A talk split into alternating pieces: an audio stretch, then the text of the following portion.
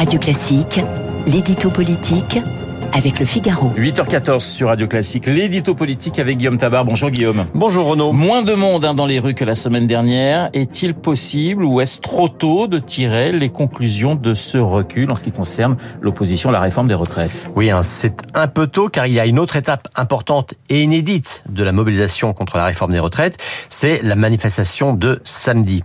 Mais sur les journées classiques, hein, si l'on peut dire, celles qui ont lieu en semaine, euh, oui, hier, il y a eu un recul et un recul substantielle.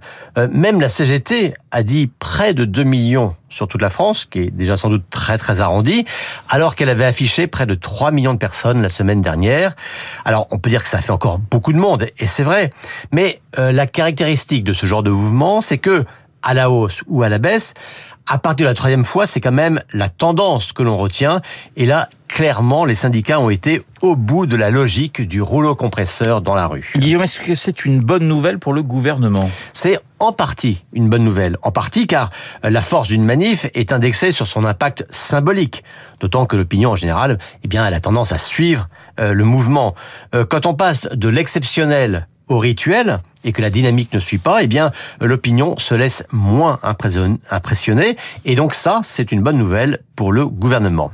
Mais en partie seulement car conscient de cette limite, euh, les syndicats vont chercher autre chose et c'est le sens des mots de Philippe Martinez hier qui a appelé à durcir le mouvement. Alors durcir, ça veut dire tout simplement des blocages. Hein. On pense au transport, aux raffineries, à l'école. Euh, donc ça peut être brutal, ça peut être violent, ça peut être très pénalisant pour les usagers, pour les citoyens, pour les élèves. Ça peut accroître la tension de la société et donc c'est périlleux pour le gouvernement. Mais cela dit, que les organisateurs en soient à envisager cette bascule, c'est aussi l'aveu d'un déclin quantitatif en quelque sorte euh, qui les oblige à chercher euh, du, du qualitatif si l'on peut dire, en tout cas du plus ciblé. La prochaine manif c'est samedi, qu'est-ce que ça change? Est-ce que ce sera une démarche plus politique Guillaume? Alors oui, ce sera une démarche plus politique déjà dans la mesure où elle était voulue aussi par les politiques. Euh, les syndicats, eux, vous savez, ils savent organiser et contrôler des manifs de semaine qui reposent sur leur cadre ou sur des salariés essentiellement la fonction publique, qu'ils connaissent. Et c'est Jean-Luc Mélenchon le premier qui avait réclamé euh, des manifestations le week-end.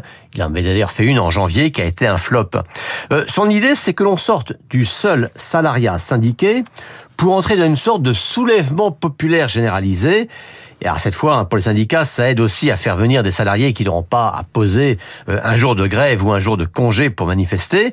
En tout cas, ce qui est sûr, c'est que la gauche va davantage revendiquer le succès de la manif de samedi, mais euh, revendiquer son succès, ça voudra dire aussi, à l'inverse, assumer un éventuel échec. L'édito politique signé Guillaume Tabar. Tout de suite, mon invité.